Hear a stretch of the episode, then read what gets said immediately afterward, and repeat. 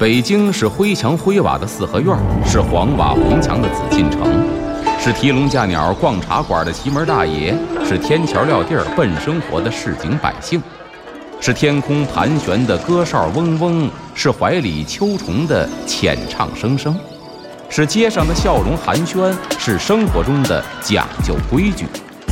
北京就是 FM 一零一点八，娱乐三里屯儿，阿龙说北京。据传说，北海的白塔镇海眼；据传说，北京曾是八臂哪吒城；据传说，北新桥的水井锁蛟龙；据传说，高粱赶水把命送；据传说，故宫的角楼是鲁班修。这北京的传说讲不尽，君请听阿龙为您讲传说。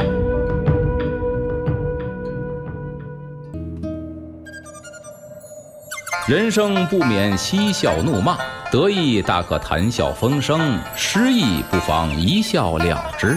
听个笑话，休息一会儿。娱乐三里屯儿，阿龙说北京，马上回来。话说有一个人呢，他这一辈子。做什么生意的呢？做粪头的。什么叫粪头呢？用现代话说，这个人呢叫非法集资，专门克扣人家钱财，然后呢敛别人钱给自己办事儿。这人呢死了之后，经这个牛头马面前边引路，就来到了阴曹地府阎罗殿。阎王爷就在上面坐着。哎呀，阎王爷一看他，好，你犯的什么罪呀？这人呢跪在地上，面对阎王爷不敢说瞎话呀，一五一十这辈子怎么抽头的，这辈子怎么非法集资的，全说出来了。阎王爷一听，嘿，可恨的奴才呀！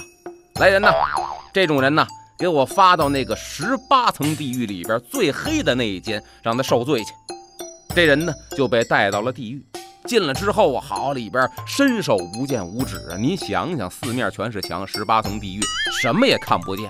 在里边，一个人唉声叹气：“ 哎呦，怎么来了这儿了？”他刚一唉声叹气，旁边有人搭腔了：“知足吧，我们在这儿啊，忍了好几辈子了。”他一听：“哎呦，这屋里边有别人。”哎，各位啊，这屋里一共有几个呀？大伙儿说报个数吧，一二三四五。好家伙，感觉好几十位，因为谁也看不见谁。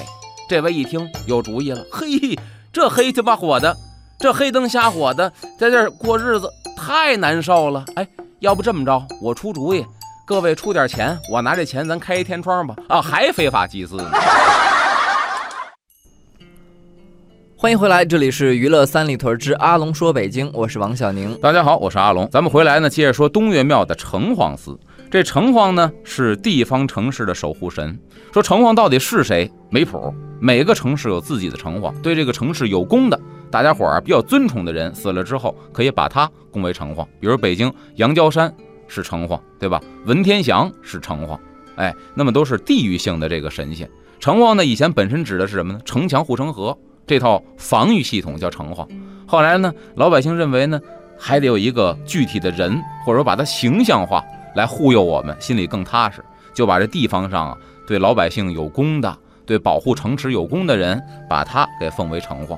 哎，这原本属于是自然神，后来呢，被这个老百姓啊赋予了一个人格化的形象，把那些啊正人君子、那些个直臣死后让他们去当城隍。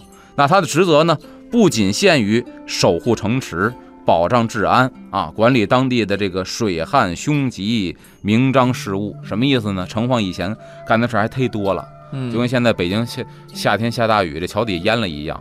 现在是归这个路政啊，还是什么这个水务管？那会儿不是归城隍爷管，这路淹了，他他都得管水旱凶吉，以及呢这个老百姓的这个科名挂籍，就是你科举考试能不能考上，都得去拜拜城隍。就换句话说，城隍是没有什么不管的。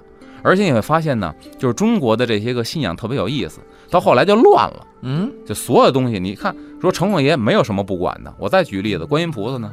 也没有什么不管的，什么都求他。灶王爷呢，什么都求他；土地爷呢，什么都求他。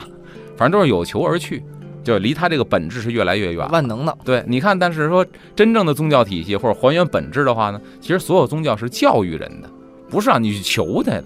但是呢，后到后来末期的时候，混乱就是什么都求，然后呢，您什么都得管，还管什么呢？监察官民，看看哪个当官的贪赃了，啊，哪个老百姓为非作歹了，然后呢降祸于人，以示惩罚，啊，是管这个事情的。这是地方上的最高神，这城隍连皇上家都供城隍，哦，这属于是基层干部，但是谁都得服他这么一基层干部，就属于是咱现在典型的县官不如县管啊，这么一干部。那么相传呢，说每年的最后一天啊，就是阴历年嘛，过年之前，这各地的城隍呢都得到这个东岳庙的城隍司报道。看来这是一总部，嗯啊，北京还一个都城隍庙，在北京西城这边啊，他们得来这地方去汇报啊，汇报过去这一年他们当地都发生了什么重大的事件。之后呢，得在规定的时间离开北京城啊。说如果错过这点儿不回去的话，就回不去了。哎，看来就这一班车啊，错过就没有了。掌管这城隍司的神叫什么呢？叫刘玄，玄呢就是朱雀玄武那个玄啊。是京师的一个守城官，说为什么把他供为这个城隍司的神仙呢？这是传说。有一次呢，说这个蒙古兵入侵，哎，入侵的时候呢，就攻占了整座城池。有人说了，您这个是哪年的事儿？您记住了，传说就没有年份。哎，如果说这蒙古人入侵的话，那估摸着也都是金金代，因为金代之后是辽嘛，对吧？我们也可能是这个朝代，所以说呢，不确定。攻占整个城池。当时呢，守城的就是刘玄。这刘玄呢是死守城池，结果蒙古人是马背上的民族人，骑射一绝呀，一根凋零箭射过来，整穿到这个刘玄的嗓子眼上。那这人没活路了，对，肯定啊，一箭穿喉了，这血呀蹭蹭的往外窜。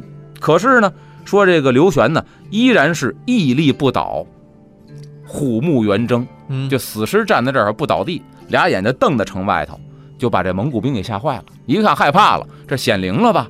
就往外撤，哎，等于是吓退了蒙古兵。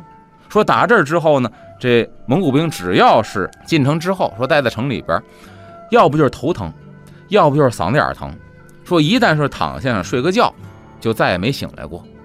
当然这肯定是一传说了，对吧？后来呢，说这。蒙古人占领了城池，但是一看呢，这种怪现象经常发生，只能是弃城而去。